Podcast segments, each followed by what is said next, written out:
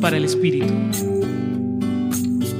En el Evangelio de hoy, Jesús nos invita a mantener viva en estos tiempos de incertidumbres y esperanzas la misión que nos ha delegado, a saber, en ser portadores de la buena noticia en un mundo de variados contrastes, es decir, ser obreros, forjadores de esa viva esperanza de que un mundo más solidario, justo y respetuoso de la creación tiene total sentido en la actualidad. Sabemos que las circunstancias no siempre son las más favorables para acoger y compartir la buena noticia.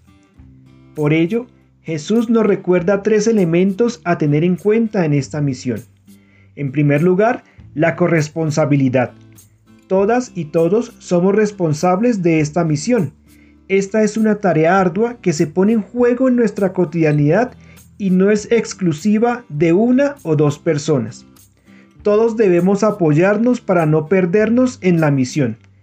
Cuando alguien sienta desesperanza o desolación, siempre debemos recordar que a nuestro lado irá siempre un hermano, un amigo, un compañero, que generosamente nos ofrecerá su hombro y su mano para seguir adelante. En segundo lugar, la hospitalidad.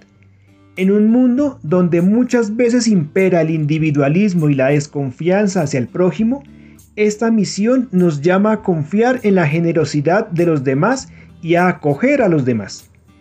Y en tercer lugar, el compartir. Debemos participar de la vida, el trabajo y la cotidianidad de los demás y de nuestra sociedad y permitir que también los demás lo puedan hacer en nuestra vida. Esto es, en últimas, poder ser comunidad, un pilar de la vida cristiana.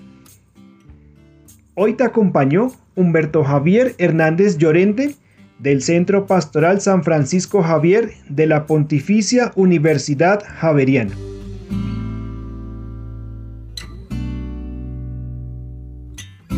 Escucha los bálsamos cada día entrando a la página web del Centro Pastoral y a javerianestereo.com.